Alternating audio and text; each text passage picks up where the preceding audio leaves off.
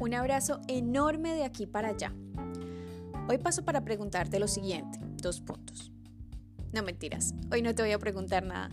Hoy te voy a contar algo que sencillamente me dejó con la boca abierta por lo explícito que fue. Si tú quieres saber qué fue lo que pasó, pues te invito a seguir escuchando porque esto es real.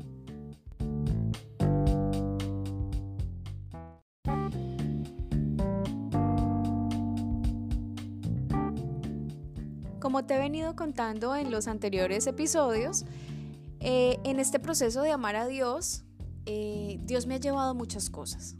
Me ha llevado a pedir perdón a quienes he ofendido con mis actos o con mis palabras.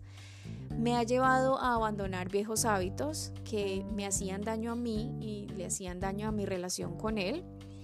Me ha llevado a conocerle más a través de la palabra es decir, me ha llevado, este nuevo nivel en mi relación con Dios me ha llevado básicamente a obedecerle.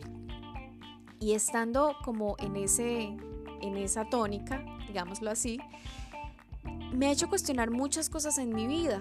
Y una de ellas es yo en qué he invertido mi tiempo y en qué lo tengo que invertir o en qué debo invertirlo. Estando eh, eh, o bajo esa misma idea, de repente empecé a, a pensar en algo, pero antes de contártelo, te quiero poner un poco en contexto. Cuando yo tenía nueve años, conocí un grupo misionero que evangeliza por medio del arte. Cuando yo los vi, para mí fue algo muy bonito y le dije a mi mamá que yo quería ser parte de ese grupo. Así que entré y allí estuve hasta los 11 años. ¿Por qué me salí? En ese momento la verdad no lo recuerdo, pero a los 14 años volví a encontrármelos y allí estuve hasta los 17. En ese grupo yo siento que Dios formó mi carácter de una manera inigualable.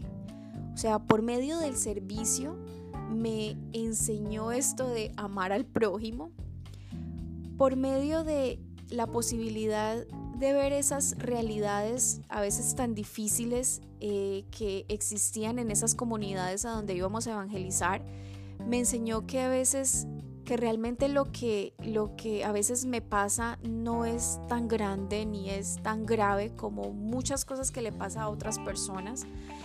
Eh, me puso en unos procesos de disciplina que bueno, mm, realmente fue un asunto que al sol de hoy siento que eh, conformó gran parte de la, de la persona que soy hoy.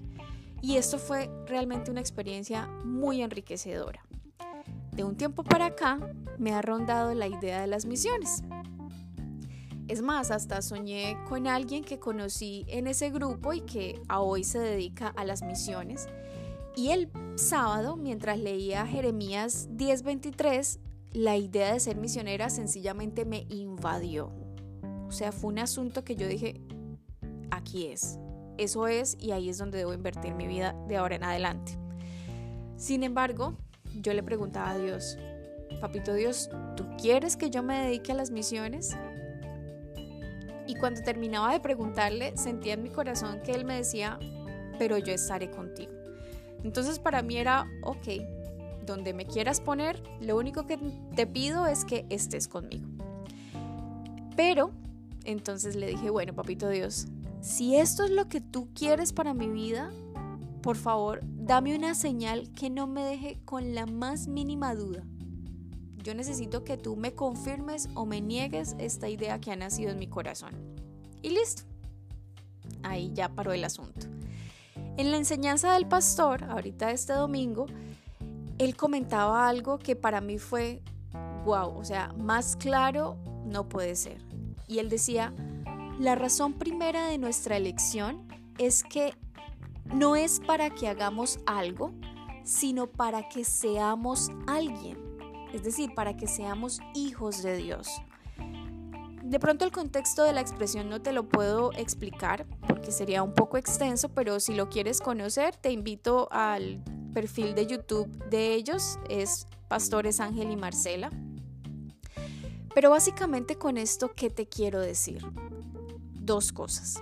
Uno, cuando tú vives una relación con Dios, el asunto no es ver para creer, es creer para ver. Cuando yo le pedí a Dios una señal que me indicara si realmente eso era lo que Él quería que yo hiciera, yo oraba teniendo en mi corazón la certeza de que Él así lo iba a hacer, que Él me iba a responder.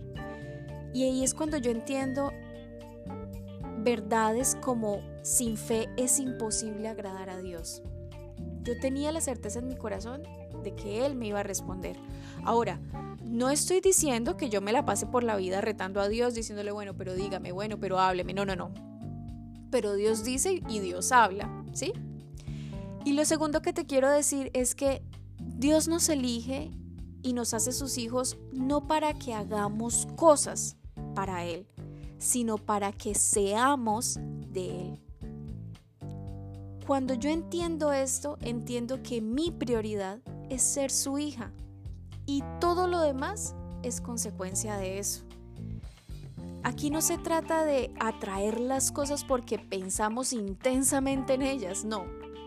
Se trata de vivir lo que ya es un hecho. Si yo voy a ser misionera o no será algo secundario. Lo que entiendo hoy es que mi razón primera de estar en este mundo y de estar en este lugar y de estar aquí es ser su hija. Esa es mi prioridad.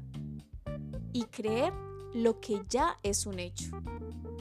Ora y da gracias, porque esto es real. Un abrazo y te espero el lunes. Chao.